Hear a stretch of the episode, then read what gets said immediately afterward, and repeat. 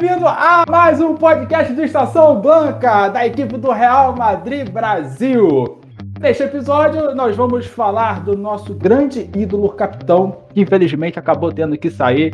Como todos vocês sabem, eu nunca estou sozinho, né? E hoje temos duas novidades. A primeira é um integrante que foi fazer umas férias, né? Tava de férias, voltou hoje aí para somar com a gente. E temos um integrante novo também.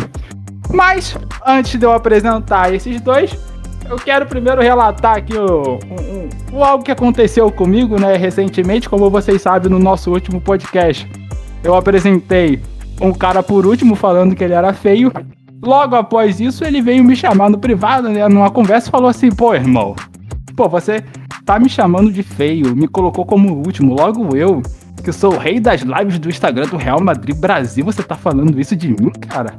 Ele ainda falou: ou você me apresenta primeiro no próximo episódio, ou eu estou fora.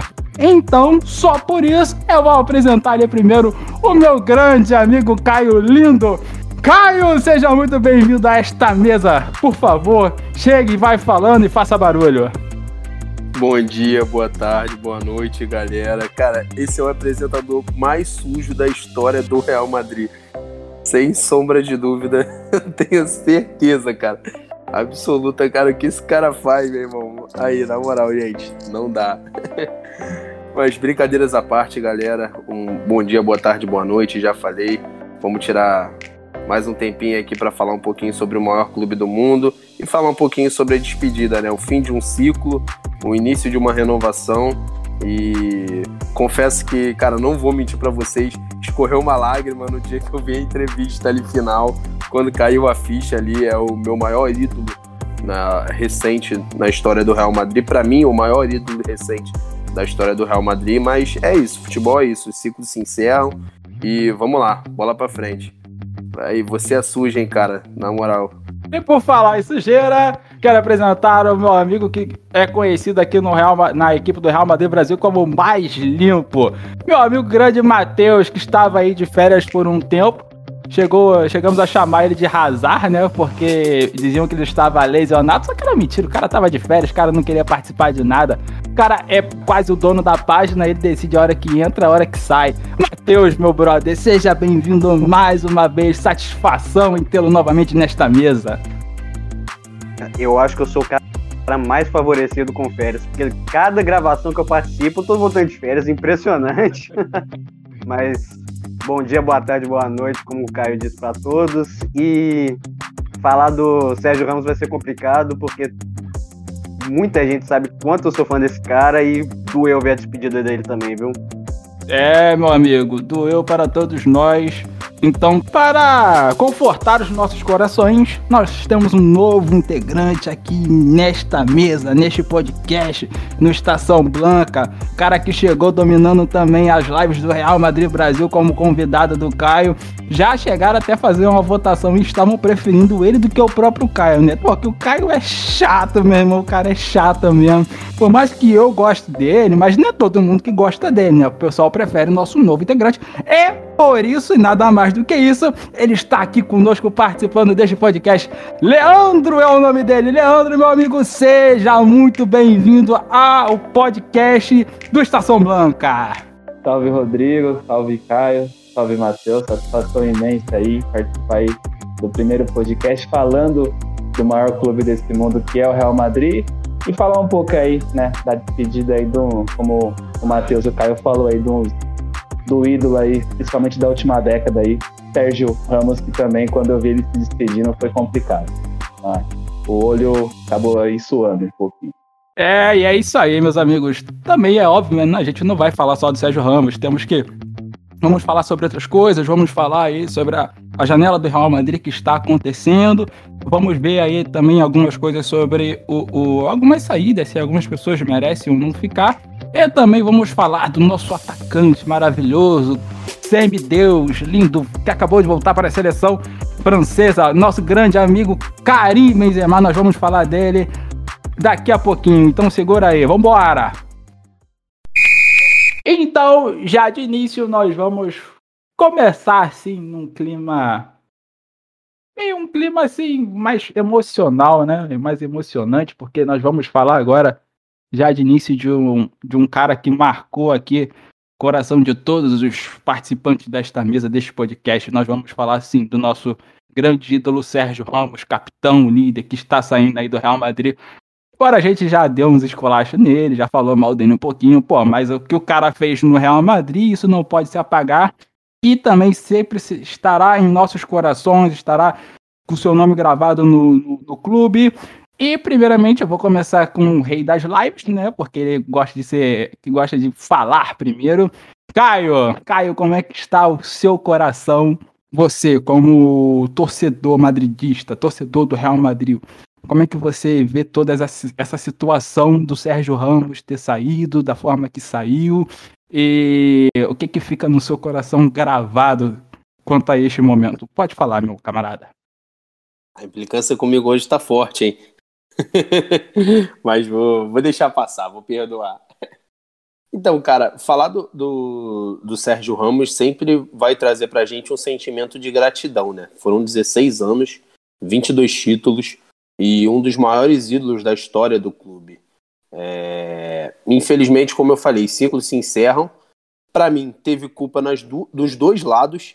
É... Eu deixei isso muito claro quando, tanto nas lives, a gente já vinha falando sobre isso durante toda a temporada aqui nos podcasts.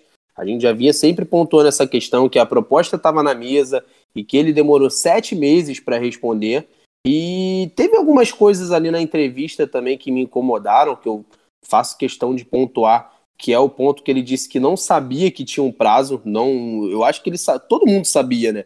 Essa é a realidade. A imprensa espanhola desde o final de março já divulgava que o Real Madrid deu um prazo a ele para se decidir e ele demorou, assim, demorou a responder, passou do prazo e a partir do momento, por mais que ele seja um ídolo, isso é uma opinião minha, por mais que ele seja um ídolo, o jogador que é, o clube monta um planejamento, o clube tem um planejamento.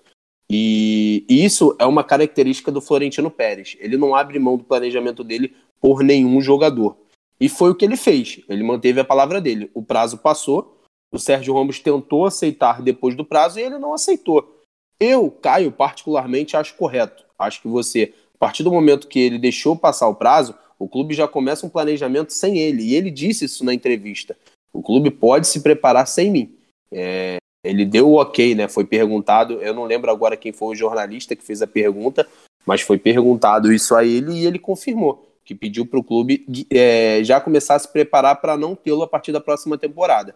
Então, eu achei essa questão correta. É, ficou aquilo, cara, para resumir essa negociação para a galera, era um cabo de guerra, onde nenhum dos dois cederam um pouco. Essa era a realidade. O Sérgio Ramos disse que era questão do tempo, a gente viu a imprensa falando o tempo todo que tinha questão financeira também, a gente nunca vai saber. Mas o que para mim ficou muito claro ali foi que tanto o clube quanto o jogador não cederam um pouco para poder resolver a situação. Fico triste porque é um ídolo e mesmo com essa temporada dele muito abaixo, que ele tomou decisões equivocadas, a gente falou sobre isso aqui, o fato dele ter é, ido forçado é, jogar pela seleção, acabou se machucando, prejudicando o Real Madrid numa semana importante. Eu acho que ele vai se recuperar e vai ser importante, seria importante para o Real Madrid numa próxima temporada. Então, assim, o que para mim ficou claro foi isso: nenhum dos dois cederam, teve erro dos dois lados, mas é um ciclo que se encerra. A gente fica triste. Acho que ele, tecnicamente, pelo por todo o símbolo que ele é, ele seria importante para a próxima temporada. Mas é isso, vida que segue. O Real Madrid agora tem bons jogadores no elenco para suprir ali. Aí eu acho que a gente vai acabar falando um pouquinho mais sobre isso mais à frente. E se tem a necessidade de trazer outro ou não. O Alaba chegou. O Alaba, eu até vejo o Alaba podendo jogar em outras posições, né? Mostrou agora, tá mostrando na Euro que é um jogador mega versátil. Mas enfim, acho que vai fazer falta, óbvio que vai fazer. Mas eu só queria também deixar claro que não foi só erro do Real Madrid, como também não foi só erro dele. Foi teve erro das duas partes para esse contrato e esse ciclo chegar ao fim. Muito triste para a torcida do Real Madrid, mas espero que de todos fiquem só o sentimento de gratidão, porque o que, que ele, o que ele fez pelo clube, cara, é sensacional. Perfeito, meu amigo. É, Matheus, agora vou perguntar a você, né, cara? Perdemos aí a nossa referência, perdemos aí o líder, mas é, você olha para o futuro aí, você vê coisas boas, acho que a gente consegue, sim, é, substituir, ter um jogador que esteja pronto para fazer a função que ele, que ele estava fazendo, como líder, ou até mesmo um zagueiro. É, como é que você vê toda essa questão do Real Madrid perder o seu líder, perder o Sérgio Ramos, e como é que você acha que o clube vai lidar com isso a partir de agora? Tá com você. Então, é aquele negócio. Conseguir substituir, vai, porque ninguém é, ninguém é insubstituível. Pode demorar achar alguém que consiga representar perto o que o Sérgio Ramos representou para o Real Madrid. Mas é aquela famosa frase de, de, tudo que o Caio falou agora, ninguém é maior que o clube. Se o, o Florentino bater o martelo é assim, você vai fazer o quê? Deu até a parecer que ele só quis aceitar a oferta do Real Madrid por não ter recebido nenhuma melhor. Não foi por identificação nem nada. Pelas falas que ele teve, igual o Caio falou agora há pouco. Isso que deu a entender. Falar do Sérgio Ramos é tipo, cara é um ídolo, tanta coisa que você lembra quando fala dele, o, o gol contra o Atlético de Madrid na final da Champions, a, como ele defendia o Real Madrid, você sabia que ele, pela identificação que ele tinha com o time, com a torcida, e até as brincadeiras, quando ele deixou a taça da Copa do Rei cair, as expulsões, cartões, etc. Mas é um cara que foi ídolo, que é um ícone do Real Madrid, que vai ser muito difícil superá-lo, mas vida que segue. É um ciclo que se, que se encerrou igual já encerrou do Cacilhas, do Pepe, do Cristiano. Sérgio Ramos é mais um que acabou o ciclo e que vem uma renovação. O Real Madrid precisa de uma renovação e eu acho que era necessária a saída do Ramos, querendo ou não, para isso acontecer.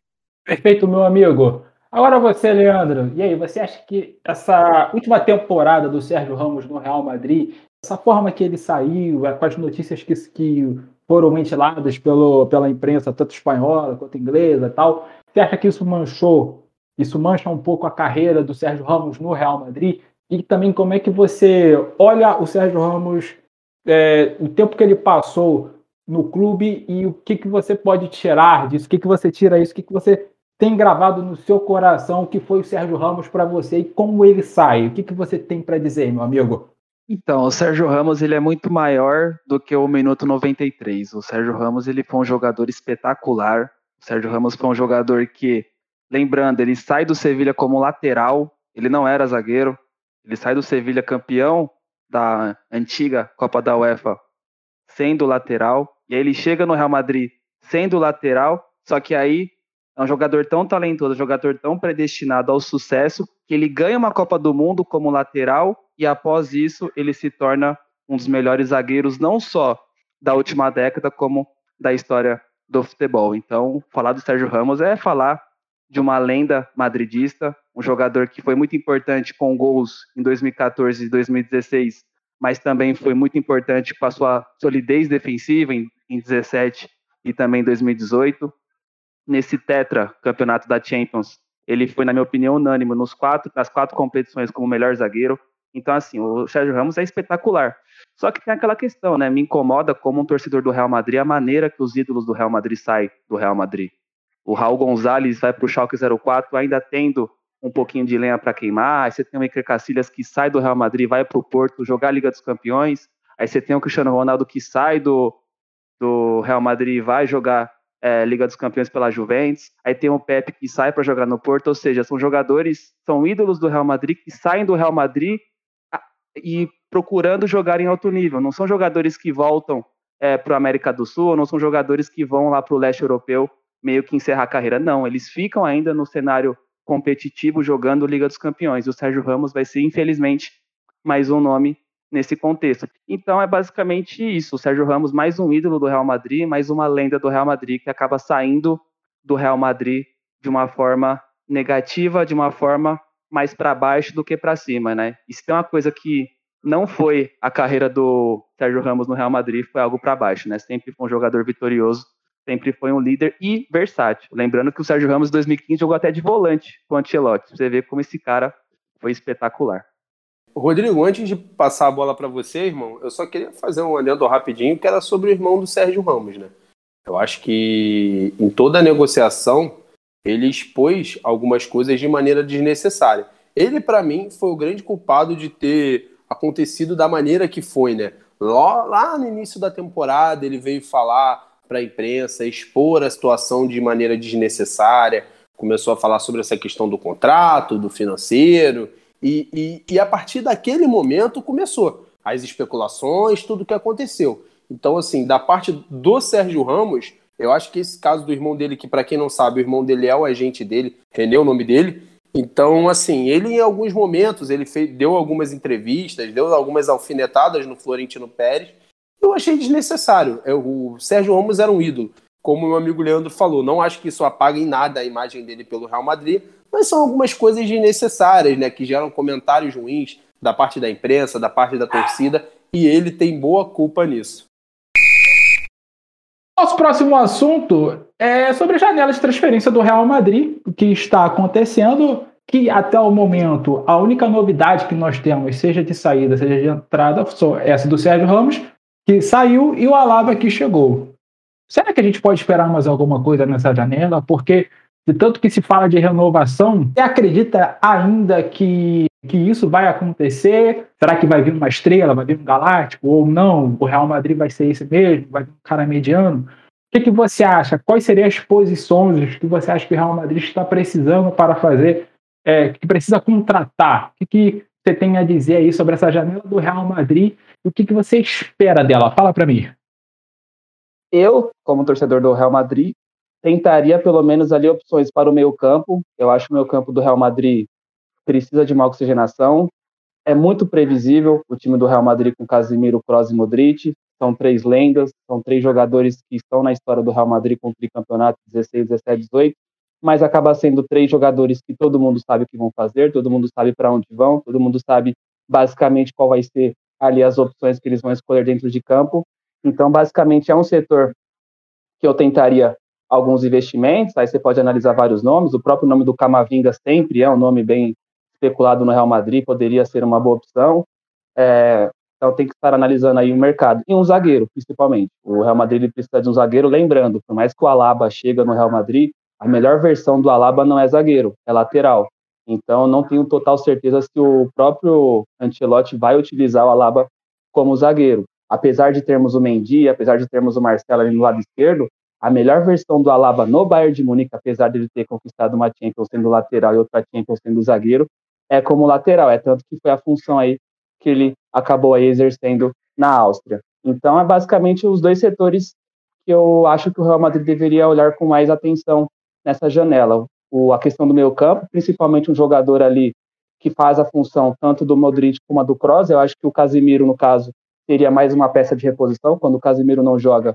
o Real Madrid acaba não tendo uma peça ali de reposição que faça a mesma função. E na zaga, porque confiar no Varane uma temporada completa vem sendo um ponto de interrogação. Então é importante termos opções ali de alto nível e até mesmo uma opção interna, né? O Paulo Torres, na minha opinião, é um nome interessante, já foi também especulado o nome do Condé, então o Real Madrid tem que estar aí vendo principalmente essas duas funções, tanto a função do meio campo, principalmente as questões ofensivas, e ali tendo o zagueiro ali para fazer dupla ou com o Militão ou propriamente com o Varane ou um sistema de três zagueiros mesmo, mas uma outra opção de qualidade. Então, Matheus, é, o nosso grande amigo Leandro falou aí sobre casos que a gente precisa de meio campo, de reposição. É, eu tenho certeza que você concorda, né? Porque você, desde que teve aqui no podcast, sempre bateu, sempre bateu de frente com isso. Você acha aí que o Real Madrid realmente precisa ou você pode, por exemplo, pegar os jogadores que foram emprestados, né, como o caso do Odegar, o caso do Ceballos, que é um jogador que você gosta, ou você não acha que o Real Madrid tem que ir sim para a janela, trazer meio de campo. Também aproveitando, né, você fala qual as contratações que você acha que o Real Madrid precisa nesse momento. Sei lá, um ponta, um atacante para substituir aí o Karim Benzema. Fica à vontade, meu amigo. A, a fala é tua eu, eu, concordo completamente com tudo que o Leandro falou, o, principalmente na parte do meio de campo. Desde a, do podcast que gravamos da mudança da temporada retrasada para passada, eu, eu, bato esse martelo que o Real Madrid precisa de um meio de campo, um, algum meio-campista que traga mais vigor, mais vitalidade para esse meio de campo morto, entre aspas, que o Real Madrid tem. Um, um, um meio de campo muito técnico, mas que eu já vi que o Caio ele não, concordou muito com o que eu falei, mas eu digo assim, é, é, é um meio campo morto que eu digo, sem força. Por exemplo, você, você não tem um, um jogador igual o Kanter, que tem um, consegue correr um meio de campo todo, tem um vigor. Você tá falando, inteiro. Tá falando do aspecto físico, né? Físico, sim, sim. O, Real, sim. o, o meio de campo do Real Madrid é bastante mais técnico, mas a questão física, a Falta o vigor, exato. Exatamente. Físico, físico e variação, né, Matheus? Acho que esse é o que você sim. quer, onde você querer chegar. Exatamente isso. O, e depende muito também de como o Ancelotti enxerga que ele pode fazer nesse time, as mudanças. Porque eu acho que, igual o, o, o Leandro falou, o Real Madrid já é um time muito previsível. Eu acho que precisa de uma variação tática nesse time, uma mudança no esquema, para conseguir, digamos assim, surpreender e fazer uma temporada melhor do que essas duas que vem, vem fazendo, que foi muito abaixo da média. Agora com você, primeiramente, Matheus, perfeito em suas palavras, né? Agora com você, meu amigo Caio. É, você já, já, já deu aquela risadinha falando que, ó, não concordo com você, não, Matheus, está falando besteira. É o seu momento, você que gosta aí de, de sempre defender os seus jogadores do Real Madrid aí, você defende o Zidane, defende o Nath, defende todo mundo. É o seu momento agora de defender esses jogadores e falar o que, que você faria na janela do Real Madrid em questão às contratações, tá? Depois a gente vai falar das idas, vamos falar de contratação primeiro, o que, que o Real Madrid precisa, o que, que o Real Madrid não precisa, o que, que pode pegar de jogadores que forem emprestados ou comprar, ou fazer a, a, usar aquele termo de recompra, né, da prioridade. Amigo, é, fala o que você quiser. Então, vamos lá, dei aquela olhadinha pro Matheus aqui, mas concordei com ele, o ponto de vista dele, e é o que falta. É, variação, falta físico em alguns momentos, falta você ter opções, mudar o esquema, você trabalhar com isso. Só que a gente hoje a gente tem um grande problema, o Real Madrid e muitos clubes do mundo, né? Que é a situação da pandemia.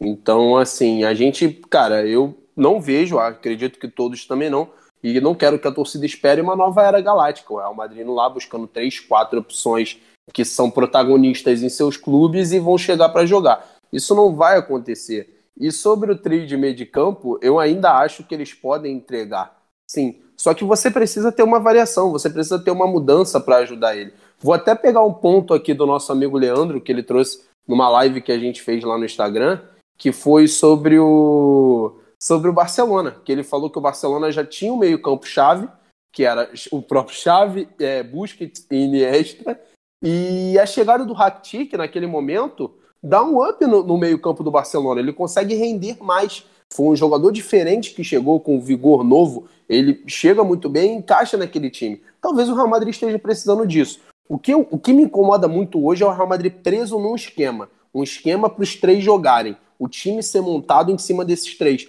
Não precisa disso. Você pode variar, você pode. Até porque, cara, o Modric, por exemplo, essa temporada, o que o Zidane fez com ele foi um absurdo. O Modric jogou praticamente todos os jogos, sem descanso. E quando não jogava, o Real Madrid sofria contra times pequenos do Campeonato Espanhol. Então, assim, precisa de variação. Aonde eu acho que pode ser uma boa saída é próprios jogadores que o Real Madrid tem.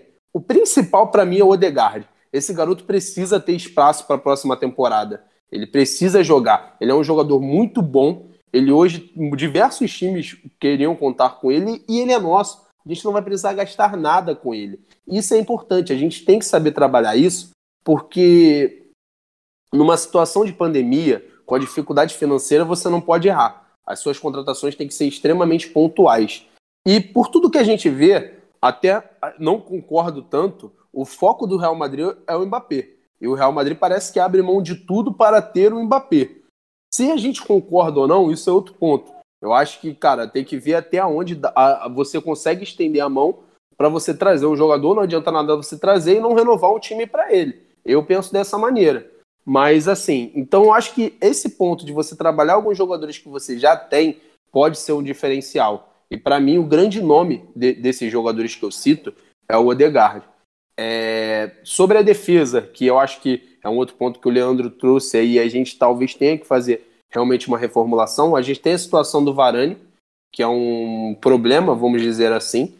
Se ele não renovar, eu acho realmente que é, tem que vender agora. Não dá para perder o Varane de graça. Ele é novo, ele é, é um jogador que ainda vale um bom dinheiro, principalmente nessa situação. Só que eu vou ser muito sincero com vocês. Mesmo com a pandemia, mesmo é, com a pandemia, até confundir, mesmo com ele um pouco abaixo, se ele quisesse renovar, eu ainda renovaria. O Varane é um baita zagueiro e é um ativo do clube. Novamente, você não precisaria gastar para trazer um jogador nessa função. Eu acho que o Varane, por mais que ele tenha feito essa temporada ruim, ele para mim, por mais que a gente criticou tanto ele aqui né, no podcast, mas eu acho que agora, um pouco mais calmo, ele ainda tem crédito. É, mas você tem que ver ali a questão de um outro jogador para o lugar de Sérgio Ramos. Eu penso também igual o Leandro. O Alaba, eu vejo ele um coringa, cara. Jogar em outras funções. Só que você também ainda tem o Éder Militão, que eu não sei se vocês. Até queria ouvir a opinião de vocês sobre isso, sobre o Militão. Acho que ele é um bom ponto. É, para se ele realmente já está pronto para ser titular do Real Madrid. E o Nacho, cara, apesar de eu gostar muito dele, ele é aquilo. Também não posso contar com o Nacho para ser é, titular da entrada inteira. A gente sabe que ele já tem oscilações e tudo mais. Ele é um ótimo coringa ali no banco de reservas. Quando você precisa, ele sempre está ali disposto a te ajudar. Por isso que eu renovaria o contrato, ele já está perto de um contrato a se encerrar. Então, assim, se eu não me engano, tem mais um ou duas temporadas de contrato. Renovaria porque eu acho ele importante nesse sentido. Mas para titular do Real Madrid, então é, fica esse questionamento aí. Lembrei umas, um, algumas coisas que eu ia falar. É, eu ia falar esse negócio que o, que o Caio falou sobre o Varane, foi perfeito o que, que ele falou. Eu concordo completamente com o que ele falou. E outra coisa que eu queria falar era do Valverde. O Valverde, ele é um jogador que quando entra traz essa, essa vitalidade que o, que o Real Madrid precisa no meio de campo, mas se ter só ele como peça é, é muito pouco. Tanto é que o Real Madrid sofreu muito com lesão, principalmente dele, e ficou na mão disso. Então, o Modric ficou sobrecarregado, o Kroos ficou sobrecarregado. Nós não temos um reserva para o Casimiro, que é uma coisa que faz muita falta para o Real Madrid. Você não tem nenhuma peça. O Casimiro é, carrega o piano ali. O, o Real Madrid precisa de um jogador para quando o, Real Madrid, o Casemiro for suspenso, machucar, não tiver condição de jogo, para ele entrar. E isso o Real Madrid não tem. Quando, quando o Valverde joga nessa posição, você vê que ele cai um pouquinho de rendimento. Que o, ele, não, o, o ele não consegue entregar a, me, a mesma qualidade defensiva que o Casemiro entrega. Então, isso é o, mais uma peça que o Real precisa urgentemente. Eu diria mais urgente que toda essa preocupação em trazer o Mbappé ou não. É, Ô, Leandro, a gente falou agora aí sobre contratações, né? Você já deu sua opinião, todos já deram opinião aqui, mas é aquele negócio, né? A gente fala de, quando a gente fala de Real Madrid, a gente fala de todo time, a gente tá falando de ciclos. E a gente olhando para as últimas temporadas, a gente aponta alguns jogadores e a gente pensa, bom, o ciclo desses caras já terminaram no Real Madrid. Ou era para ter terminado no Real Madrid. Ou pelo menos assim pensam a maioria dos torcedores, né? Como, por exemplo, o caso do Marcelo, que a gente já tem umas temporadas aí que ele não vem jogando bem, né? A maioria dos jogos dele são jogos com falhas e tudo mais. Temos o Isco também. Isco que terminou a temporada aí, se eu não me engano, acho que não fez um gol sequer, né? Que é um meio-campista que joga mais na parte da frente, não teve um gol. Também temos aí o caso do Bale, né? Que foi emprestado, que foi emprestado para ser liderado. E esses caras estão aí no time, esses caras, é, até o que o que as pessoas dizem, né, o que a imprensa diz, não tem nenhuma proposta sobre esses jogadores, então eles vão continuar aí. Então, assim, você ainda tem esperanças desses jogadores? Como é que você avalia o caso desses jogadores como o Bale, o Marcelo, o Isco? E se você contaria com eles, né? Ou não, não vai, não vai sair, beleza, vai ficar no banco e não vai jogar. Ou não, vai ser um, um Coringa, vai ser um banco de luxo. Como é que você ver. E o que, que você acha que seria a solução para esses caras voltarem a jogar bem? Entendeu? Ou para ter mais rendimento? Fala para mim. Aí vai entrar muito a questão do Ancelotti, né? Como até você bem citou muito bem, é, o melhor momento do Bale é com o Ancelotti, 2014 e 2015.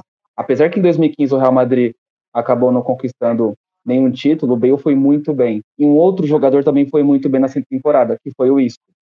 Em 2015 o Real Madrid teve uma sucessão de contusões, até o Sérgio Ramos jogando de volante, e um dos jogadores que, principalmente na fase de grupos da Liga dos Campeões, ao lado do Cristiano Ronaldo, foi muito bem, foi o Isco, o próprio Cristiano Ronaldo e o Bale.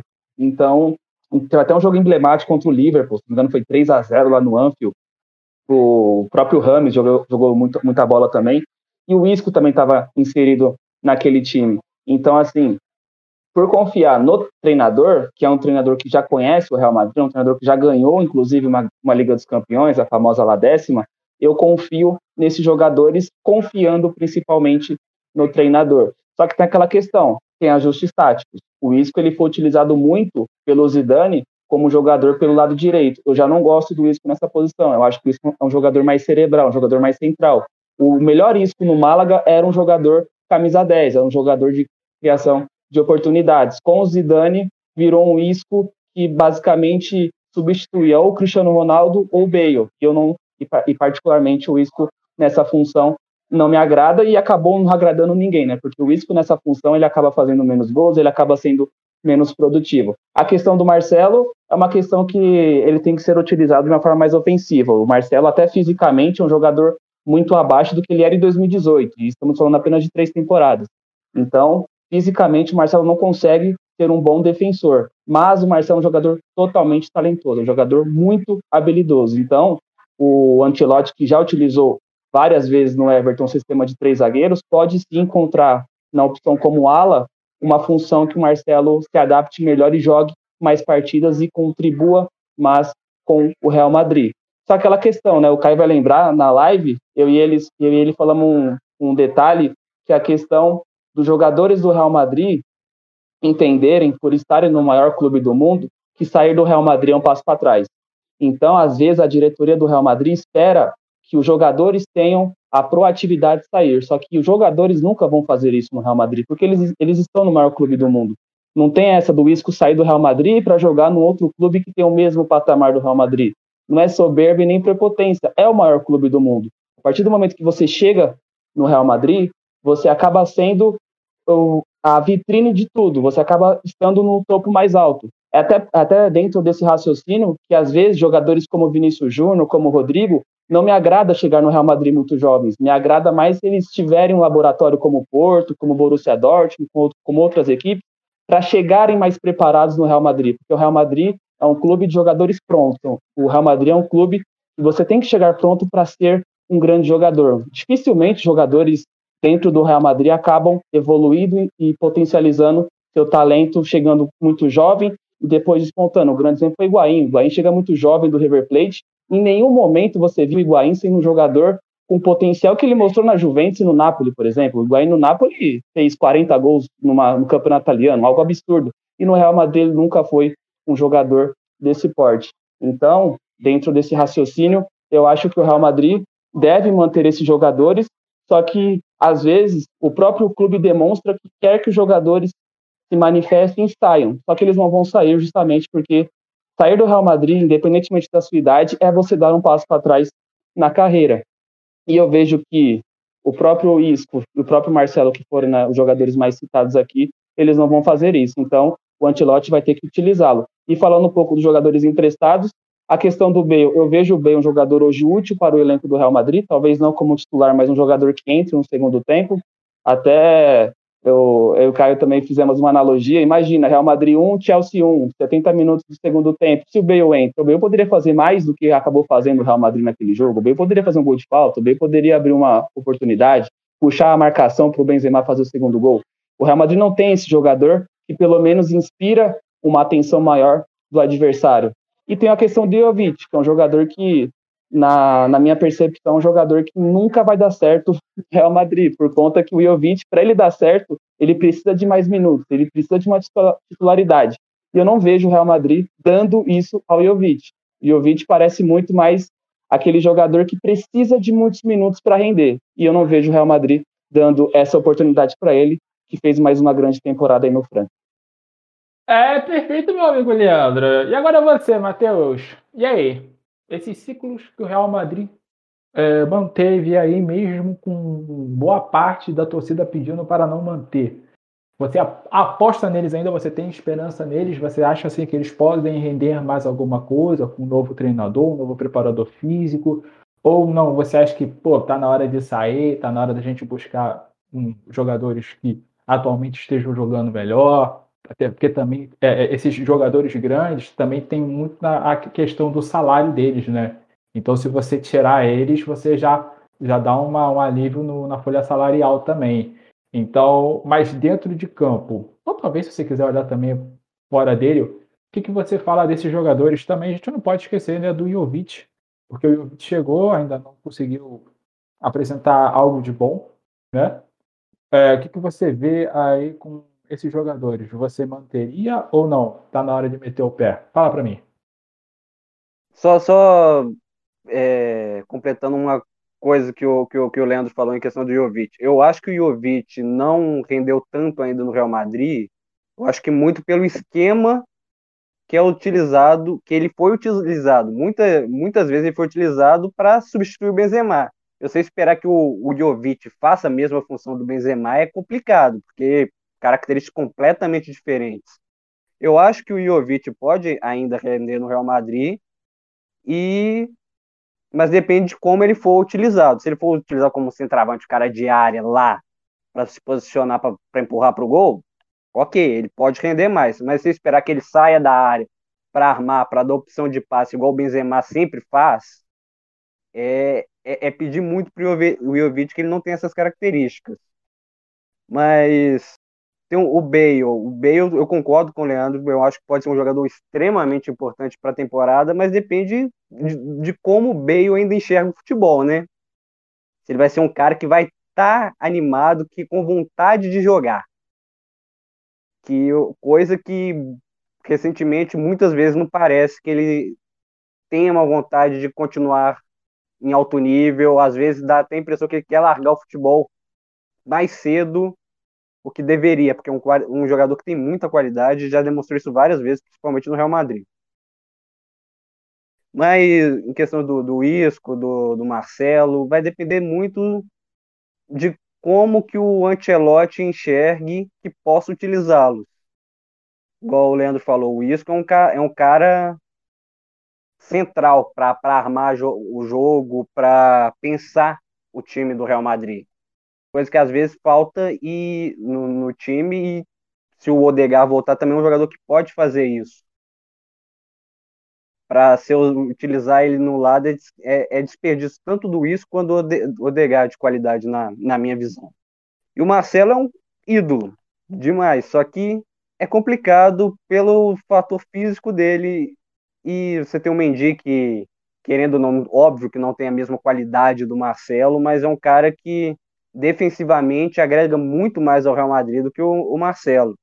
Tem o Alaba, que é um cara extremamente versátil, que pode jogar na lateral esquerda, que já falaram aqui que foi um grande destaque dele no seu futebol, foi pela, pela lateral. Então o Marcelo vai depender de como que o Ancelotti pense em utilizá-lo. Que dependendo na lateral esquerda, igual também já falei na, na, na, mudança de temporada da retrasada para passada, não, não vejo o Marcelo agregando tanto na lateral esquerda do Real Madrid mais. Beleza, meu amigo? Agora eu vou falar com você, nosso grande rei das lives, Caio, meu amigo. Meu brother, vamos fazer uma, uma pequena brincadeira aqui. Será que a gente, continuando né, a utilizar jogadores como Marcelo, Isco, que nas últimas temporadas não tem feito lá seus jogos legais, ele não tem dado continuidade positiva, às vezes a gente pode também estar tá atrasando a evolução de outros jogadores. Por exemplo, se você tem aí lateral como o Mendy, que já foi falado, o Alaba, que como é o Coringa, a gente ainda não sabe, não tem certeza de qual função ele vai ele vai exercer no Real Madrid. Mas, por exemplo, a gente tem jogadores como o Gutierrez, que é um lateral aí bastante promissor. Temos o Arribas. Só que a gente vendo esses jogadores, você acha que, que não são, que não estão mais apresentando um futebol tão legal, assim, de se ver, tão vistoso, né? Tirando só o Gareth Bale aí, que Gareth Bale ele precisa de um, um impulso psicológico, né? Como, por exemplo, a gente está vendo, a gente viu a Euro que ele fez, né? Que foi, eu achei espetacular, achei muito boa. Mas é aquele negócio, é tipo uma estrela cadente, né? Chega e some, a gente não sabe quando que vai aparecer de novo. Você não acha que mantendo esses caras não vai atrasar, que podem fazer mais do que, do que as condições do que esses caras estão apresentando no momento? Ou você, não, eu quero manter os caras porque os caras podem sim jogar mais, eles têm nome, têm força, tiveram num patamar gigantesco do futebol e eles podem voltar a qualquer momento, só basta ter um impulso. O que, que você acha? Fala aí, meu amigo. Então, cara, vamos lá. Acho que o primeiro ponto é que é extremamente chato a gente ter que ficar falando de jogadores de 29, 30, 31 anos de idade que não tem motivação para jogar no Real Madrid. Cara, isso é muito chato. Pô, não existe. Você tá jogando no maior clube do mundo. Então você vê jogadores tendo atitude, como a do Bale teve ali na reta final dele, o Isco em alguns momentos. Cara, isso é chato demais. Entendeu? Eu não, nem vou pôr o Marcelo nesse sentido, que eu acho que o Marcelo é uma questão técnica ali. Não técnica, né? Porque tecnicamente ele é um monstro. Física. É uma questão física dele ali que ele não tá conseguindo entregar na lateral. Então você tem que colocar ele do meio para frente. É muito chato essa situação. Só que a realidade é o seguinte: eles não querem sair. Não tem clubes que estão. Clubes do. Não tem nenhum clube do nível do Real Madrid. Mas clubes ali que hoje estão bem de chegar e pagar por eles. Nenhum clube vai fazer isso por nenhum desses jogadores. A situação é exatamente como aconteceu com o Bale. É empréstimo, é esse tipo de coisa. E então você vai acabar tendo que trabalhar ali com o que tem, com as peças que você tem. É, eu concordo com tudo que vocês falaram sobre eles, sobre Isco, sobre Bale. Acho que o Bale fez o maior pô, fantástico. Eu tenho. É, é, são jogadores que eu confesso para vocês que eu não tenho raiva. Acho chato essa situação de você ter que ficar falando sobre motivação e tudo mais. É chato, mas eu não tenho raiva desses jogadores. Porque chega, mostraram todo o futebol pelo Real Madrid, foram importantes na conquista das quatro Champions. O Isco, os três que a gente está citando aqui estavam nas quatro nas quatro Champions League. É... Mas, cara, assim, hoje eles não podem tomar o lugar de quem tá jogando, de Odegaard, que nem aconteceu no início dessa temporada, onde o Odegaard ficava atrás do Isco por causa do Zidane. Isso não pode acontecer de novo. Não pode. O Marcelo, se ele quiser recuperar o seu espaço, eu, eu tu vou botar ele na lateral ali porque é a função dele, mas eu vejo ele jogando mais à frente. Ele não pode ficar na frente no Mendy nem no Alaba. Para mim, até do Gutierrez, porque no, na, na reta final ali da temporada a gente viu que o Gutierrez hoje consegue entregar um pouco mais por ele, principalmente pela questão do físico. Então, se, se eles quiserem ficar no Real Madrid, eles têm que ser tratados como jogadores do Real Madrid que estão em baixa e têm que ficar atrás de todos. Não é história, é peso de. de é, é, joga quem demonstra mais futebol hoje. Essa é a realidade que tem que acontecer dentro do Real Madrid. O Odegaard, ele chega como se vamos dizer que a gente não consiga contratar ninguém, só vem o Alaba. O Odegaard é a principal contratação do Real Madrid para a temporada. Então ele tem que ter prioridade, ele tem que jogar, ele tem que ter espaço. O Valverde tem que ter espaço, tem que jogar. Eles não podem ficar no branco para esse tipo de jogadores, entendeu? Mas são jogadores que eu acredito que o Ancelotti pode tentar trazê-los de volta para o grupo, de volta para o elenco, é, pode usá-los como o Leandro falou muito bem. Cara, o Bale, tecnicamente, ninguém questiona o Bale. O Bale contra o Chelsea, ali, por exemplo, você tem um Bale ali para colocar no jogo, é uma opção. Então, assim, e falando um pouco mais sobre os jovens, é, especialmente do Jovic, é, o Matheus foi muito perfeito no que ele disse, né? Não adianta você botar o Jovic e pedir para ele fazer a mesma coisa do Benzema. Mas, e, e, eu acho isso extremamente interessante, porque você tem dois centroavantes com características diferentes. Então você tem que saber explorar o, o que é o melhor do jogador. O, o que, que o Jovic faz bem? Dentro, gol dentro da área. A bola tem que chegar para ele, ele vai saber concluir. Então, quando você tem o Jovic, e, e, é isso que a gente questionava tanto no Zidane, né? Variação, mudanças. E, então, assim, pô, hoje, óbvio que a gente quer, como vocês pontuaram, a gente quer um meio-campo, a gente quer um zagueiro. Eu queria muito um ponta, não vou mentir para vocês. Se a gente continuasse jogando esse esquema com pontas, precisava chegar alguém ali de peso. É, mas hoje, cara, tem que trabalhar ali com o que tem. As peças que tem, dá para você variar. Pô, o, o, o, você pode tentar um esquema diferente com o Isco, com o Odegaard, com o próprio Valverde, jogando com quatro meio campo, com três zagueiros. Você jogar ali com o Militão, vamos dizer que o Va Militão, Varane e, e o Alaba é uma zaga ruim? Não é. Entendeu? Então você pode variar, você pode fazer essas mudanças, botar o Marcelo de ala. Cara, você tem que trabalhar com as peças que você tem. Então, assim, por é isso. De, por falta de opção que não é, né, cara? Exatamente, falta de opção que não é. Então, é isso que eu falo. Esses jogadores que, que podem voltar aí, Bale, jogadores que já estão, Isco, Marcelo, eles têm que brigar pelo seu espaço. Não tem essa de puxar, ah, porque eu já fiz pelo clube. Não, esquece isso. Tem que buscar o seu espaço, tem que jogar bola para ser titular. Então, eles têm que buscar o seu espaço. Os jovens do Real Madrid têm que ter espaço e as contratações têm que ser extremamente pontuais. Estamos num momento que não dá mais para você pagar, com todo respeito ao Hazard, não dá mais para você pagar. Tudo bem que ninguém imaginava que aquilo iria acontecer com o Hazard, mas assim como ninguém imaginava que ia acontecer com o Kaká em 2009. Mas assim, não dá para você pagar 80, 100 milhões pro jogador para toda já são duas temporadas, vai para terceira e você ficar assim, pô, será que agora vai? A gente não tá em tempo disso.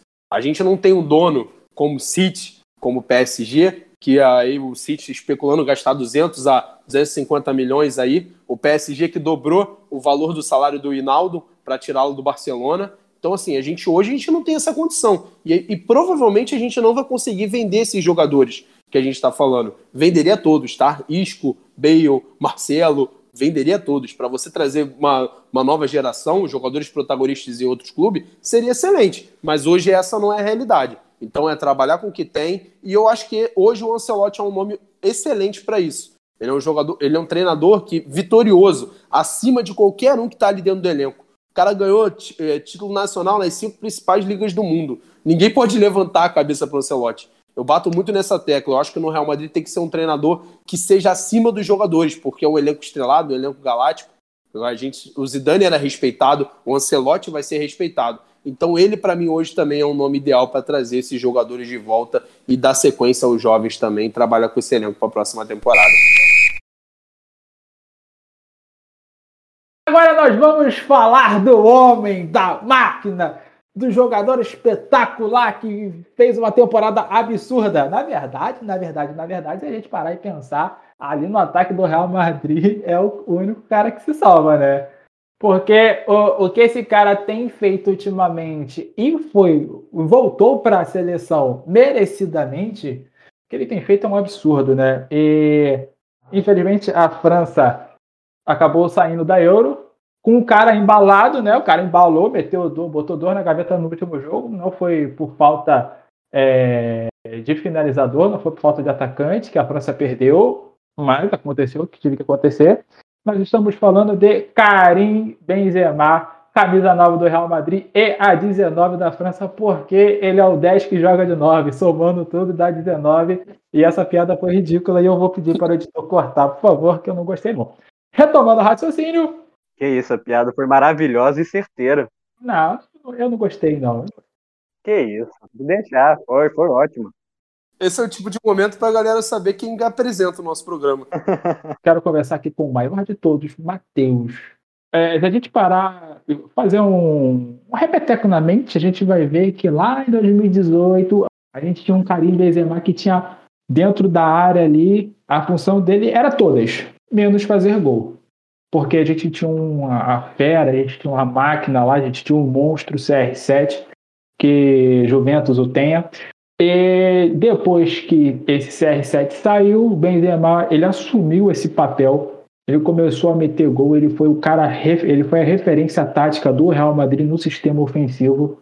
E agora tá saindo aí, tá saindo, já saiu o nosso líder Sérgio Ramos, o capitão Sérgio Ramos, e ele como a referência tática agora ele vai acabar tendo que assumir essa referência de liderança também, né? Óbvio que a gente tem o Marcelo, só que, como vocês conversaram aí, ele não é o titular do Real Madrid até esse exato momento.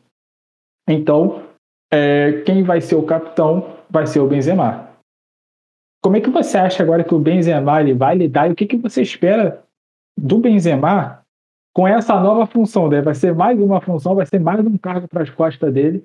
Então, meu amigo, fala aí do nosso grande atacante, por favor. Quando o cara não quer que eu saia de férias de novo, ele enche a bola mesmo, né?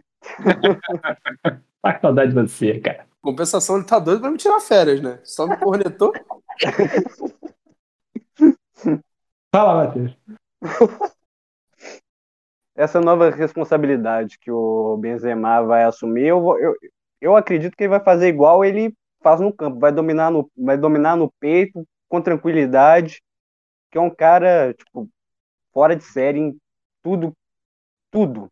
É um cara que foi voltou agora para a seleção e demorou demais para voltar, que já merecia faz tempos voltar para a seleção francesa, mas depois da saída do Cristiano, todo mundo esperava que ele e, o Bale, os dois dividiriam o protagonismo e praticamente foi só o Benzema. O, o, o Bale foi nesse momento que ele decaiu. O, o, o Benzema é um cara de total confiança no Real Madrid. Todo mundo imagino que todo mundo goste dele, é o craque do time e mais uma responsabilidade que eu tenho certeza que ele vai conseguir tirar tranquilo lá. Caio, meu amigo, estamos falando do homem camisa 9, camisa 19 e ex da Rihanna, Karim Benzema. Que temporada absurda desse cara. E você agora vai comentar um pouco sobre este homem. Fica à vontade, meu amigo, tá com você. Esse podcast tá bom demais mesmo, né? Tá até fofoca. Eu não sabia dessa, não sabia dessa, vou confessar para vocês que eu não sabia do, do Benzema. Mas é, o cara é perfeito, né? O cara é bonito, bom jogador, é, mete gol, pô, camisa 10, o cara é. 10? Ah, camisa 10, 9. Ele joga, joga de 10, né? 9 que joga de 10. Não, é, é um 10 que joga. Não, ah, entendi. A galera vai entender. Continua. Aí, cara, o Benzema. Meu Deus, veste a 9. Isso aí, é isso aí, que o Matheus sempre perfeito aí, corrigindo meus erros aqui. Vamos lá. Cara, falar sobre o Benzema, é, eu fico extremamente feliz em falar sobre ele, porque eu era uma das pessoas que, quando o Higuaín saiu, ficava naquela, cara, vamos perder o Higuaín. O Higuaín é melhor que o Benzema. Um dia eu já disse isso, e como eu me arrependo, né? A gente vai amadurecendo, vai entendendo um pouco mais do que o futebol não é só gol, né? Que era bem mais novo naquele momento, então a gente vai entendendo, vai amadurecendo. Cara, e, e é tão legal assim, não só o Benzema, mas alguns jogadores serem tão valorizados depois da saída do Cristiano Ronaldo, a gente ter ganhado aquela La Liga, porque esses jogadores merecem isso, né? O Cristiano Ronaldo não ganhou sozinho. A função do Benzema era extraordinária. O próprio Cristiano Ronaldo já disse, nenhum jogador ia servir tão bem quanto o Benzema fez. Não é à toa que a gente viu no clássico entre França e Portugal tem uma amizade, um respeito muito grande entre os dois.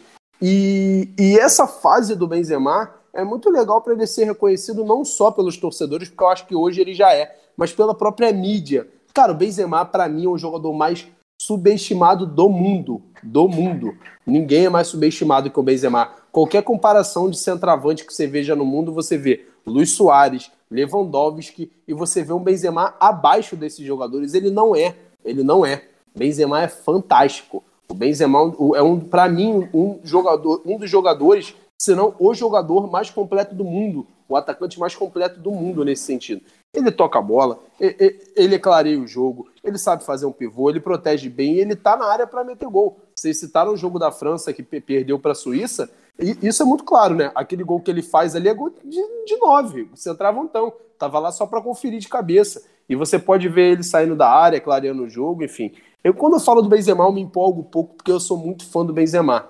Então, ele nessa temporada, eu não tenho dúvidas que ele vai chamar essa responsabilidade, vai ser o camisa, vai ser o capitão. É, ele, ele, sabe disso, ele sabe que ele tem essa responsabilidade. Tem alguns outros jogadores ali que não usam a faixa, mas vão ser tão importantes quanto. Eu cito principalmente Tony Kroos e Modric, que são dois jogadores que têm um respeito muito grande do elenco. É, o Real Madrid tem essa questão da hierarquia da faixa é, pelo tempo de clube, né? Você vê alguns jogadores com mais tempo de clube, por exemplo, o Varane é capitão. Eu acho isso um absurdo, porque o Varane não fala dentro de campo, o Varane não é um líder, o Varane não tem esse perfil. Mas você vê outros jogadores que chamam essa responsabilidade, o próprio Casemiro, Carvajal, quando está em campo. É, disso aí a gente não vai ter problema, vocês podem ter certeza. Mas, é, cara, o Benzema é fantástico, é muito fácil falar do Benzema. É, então, assim, eu fico, como eu falei, eu fico muito feliz por ele ter esse mérito, hoje está sendo mais reconhecido, vou ter voltado à seleção, porque a história da seleção, para quem nunca se aprofundou, é uma coisa ali que até hoje não tem provas concretas contra o Benzema, e ele acabou, é, o pouco que a gente vê, ele foi envolvido por causa de um amigo que tinha em comum com, com os dois, com o Valbuena, né? Me ajudem, o Valbuena, não é? O Valbuena ali entre os dois, e ele acabou sendo envolvido na história, mas até hoje não existem provas concretas que o Benzema fez aquilo, que ele subornou e tudo mais. Então era uma completa injustiça, na minha opinião. O Valbuena, vamos ser sinceros, não fez falta nenhuma para a seleção da França. é um jogador abaixo, mas o Benzema, cara, te vê aí, pô, imagina ele jogando aquela Copa do Mundo. Se já foi campeão com o Giroud, o próprio Benzema já disse, né? Ele é Ferrari e o Giroud é o kart. E ele não mentiu. então, assim, é, como eu disse, é muito fácil falar do Benzema. É, essa questão de aspectos de liderança no Real Madrid, eu acho que não vai faltar. Tem jogadores para isso. Como falei, não gosto muito dessa questão de o capitão ser o que tem mais tempo de clube. Eu acho que tem que ser quem tem característica de capitão, quem fala no campo, quem orienta, quem tem influência dentro do vestiário, influência dentro do elenco. Isso, para mim, é um capitão. E eu acho isso muito importante. Eu acho que a abraçadeira de um clube tem um peso muito maior do que as pessoas falam. Então, acho que o Benzema está pronto. Ele vai. Ele é o comandante dessa geração de garotos que o Real Madrid tem. A gente vai ver o Rodrigo, o Vinícius Júnior sendo aproveitados nessa temporada e ele vai ser importantíssimo para comandar essa galera, comandar essa juventude e comandar o time do Real Madrid em busca de um título. Perfeito, meu brother Leandro. Agora eu quero te fazer a pergunta, né? Como eu falei dos outros, vou falar, estamos falando de Karim Benzema, camisa 9 da, do Real Madrid, camisa 19 da França, ex da Rihanna, e eu tenho uma pergunta para te fazer. Se ele quebrar outro dedo, você acha que dá para ser melhor do mundo nessa temporada? O Benzema atingiu um nível espetacular nessa última temporada, sendo o protagonista. E pegando o gancho nos comentários tanto do Matheus quanto do Caio, o Benzema ele já era espetacular no Lyon. O Benzema já fez gol no Manchester United em mata-mata em 2008, já complicou a vida do Barcelona em 2009, mesmo o Barcelona se classificando. E um outro detalhe, né, o Benzema, sete anos depois de ter conhecido o Ancelotti, ele vai encontrar o treinador que coloca ele, ele nos trilhos para ser uma lenda do Real Madrid, porque até o Ancelotti chegar em 2014, o Benzema tinha muita sombra do Higuaín, né? É tanto que se você pegar na temporada 12 e 13, quando o Real é eliminado por Borussia Dortmund, o titular é Higuaín nos dois jogos. E acho que para todos aqui, sempre o Benzema foi melhor que o Higuaín. Acho que é uma questão até unânime aqui, nós quatro, o Benzema sempre foi mais capaz tecnicamente do que o Higuaín. Só que o Mourinho e até mesmo o Pellegrini lá em 2010 sempre optou pelo e com a chegada do Ancelotti, o Ancelotti consegue utilizar o Benzema como ele é utilizado basicamente com o Zidane, é aquele centroavante que dá espaço, centroavante que joga muito bem fora da área.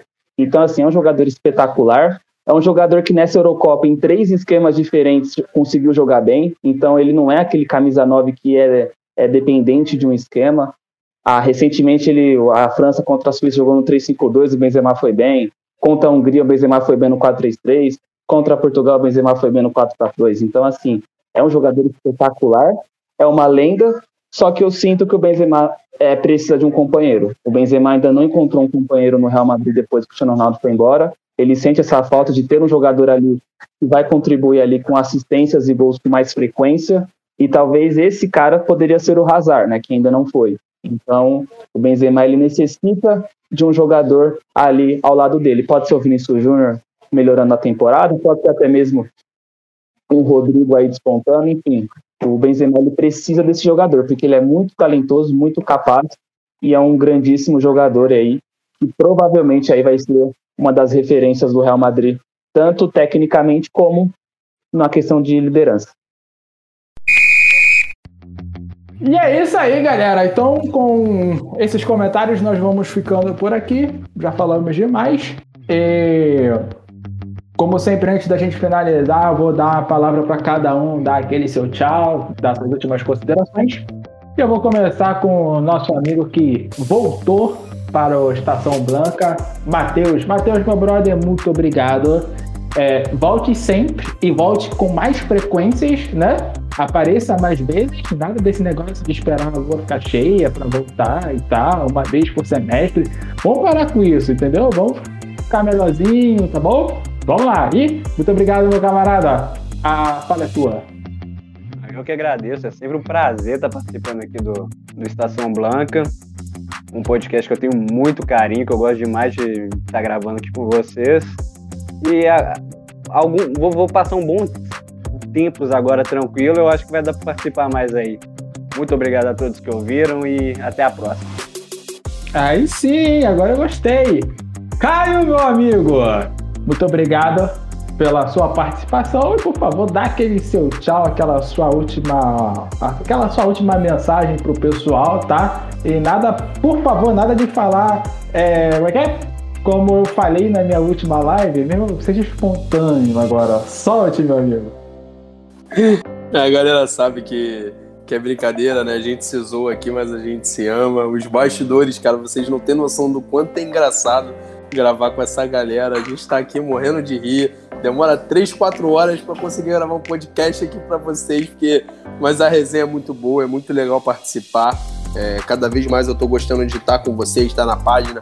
Agora tem o Leandro aí que entrou também, entrou com tudo. O Matheus também pode falar que entrou, porque é quase isso. O Luiz, acho que o contrato dele deve estar. O Luiz tem que botar o contrato dele de produtividade. Só, só ganha se trabalhar, senão.